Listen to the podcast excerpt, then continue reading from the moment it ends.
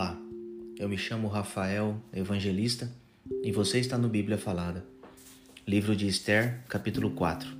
Mordecai pede ajuda a Esther.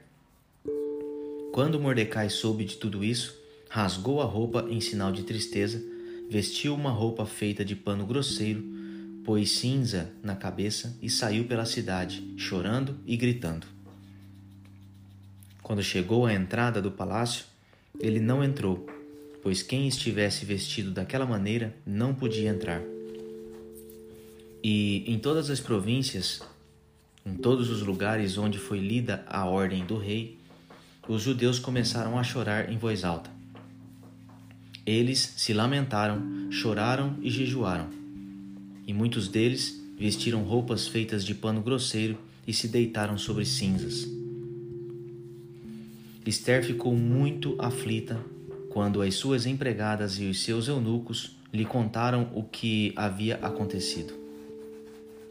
Ela mandou roupas para Mordecai vestir, mas ele não quis.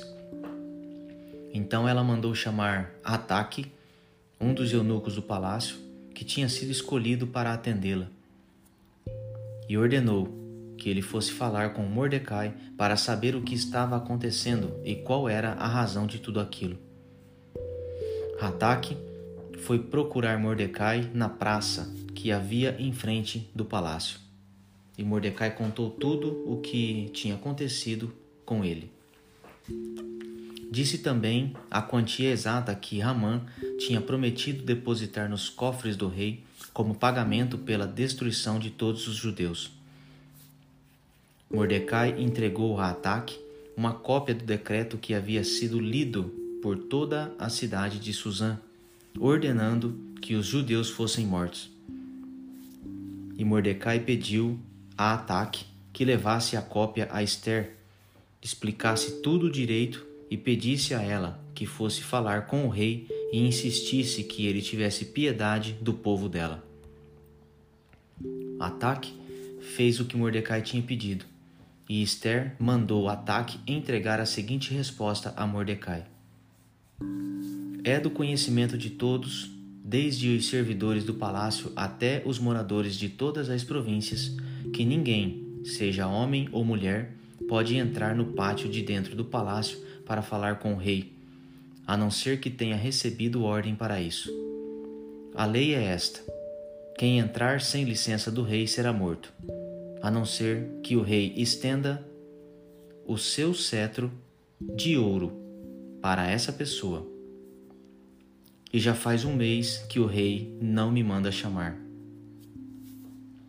Quando recebeu a mensagem de Esther, Mordecai mandou o seguinte recado para ela: Não pense que, por morar no palácio, só você, entre todos os judeus, escapará da morte.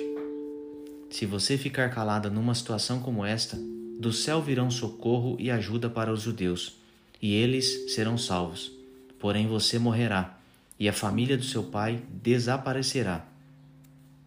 Mas quem sabe? Talvez você tenha sido feita rainha justamente para ajudar numa situação como esta.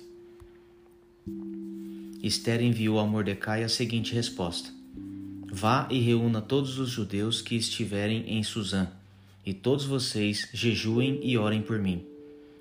Durante três dias não comam nem bebam nada, nem de dia nem de noite eu e as minhas empregadas também jejuaremos. Depois irei falar com o rei, mesmo sendo contra a lei. E, se eu tiver de morrer por causa disso, eu morrerei. Então Mordecai foi e fez tudo o que Esther havia mandado.